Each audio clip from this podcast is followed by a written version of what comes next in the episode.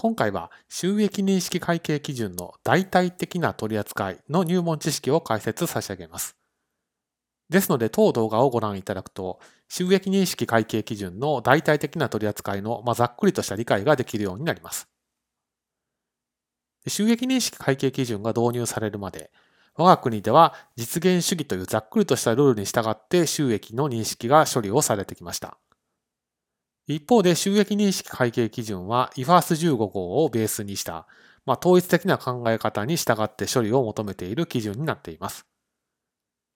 でかなり変わるところもありますので、これまでの我が国の実務とは相入れないところもあると。じゃあその相入れないところは、もう強制的に収益認識会計基準の原則にのっとった処理をしてくださいというと、完全にはそういうわけではなくて、IFRS15 号の考え方を取り入れるという目的を逸脱しない範囲で、例外規定がいくつか設けられています。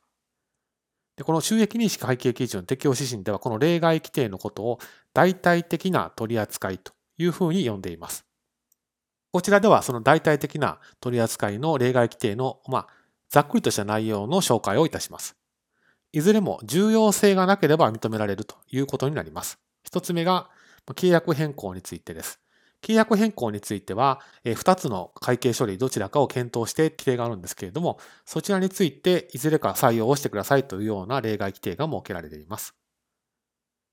で、2つ目については重要性なければ、ま履行義務を識別しなくていいですよという規定もあります。3つ目がま、支配後の出荷配送ですけれども、こちらについても例外的な処理が認められています。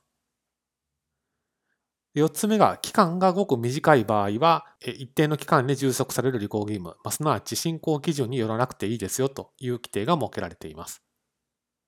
5つ目が、船舶の運送サービスに関する例外規定。6つ目が、出荷基準です。これは非常に我が国の実務で注目されていたんですけれども、出荷基準については、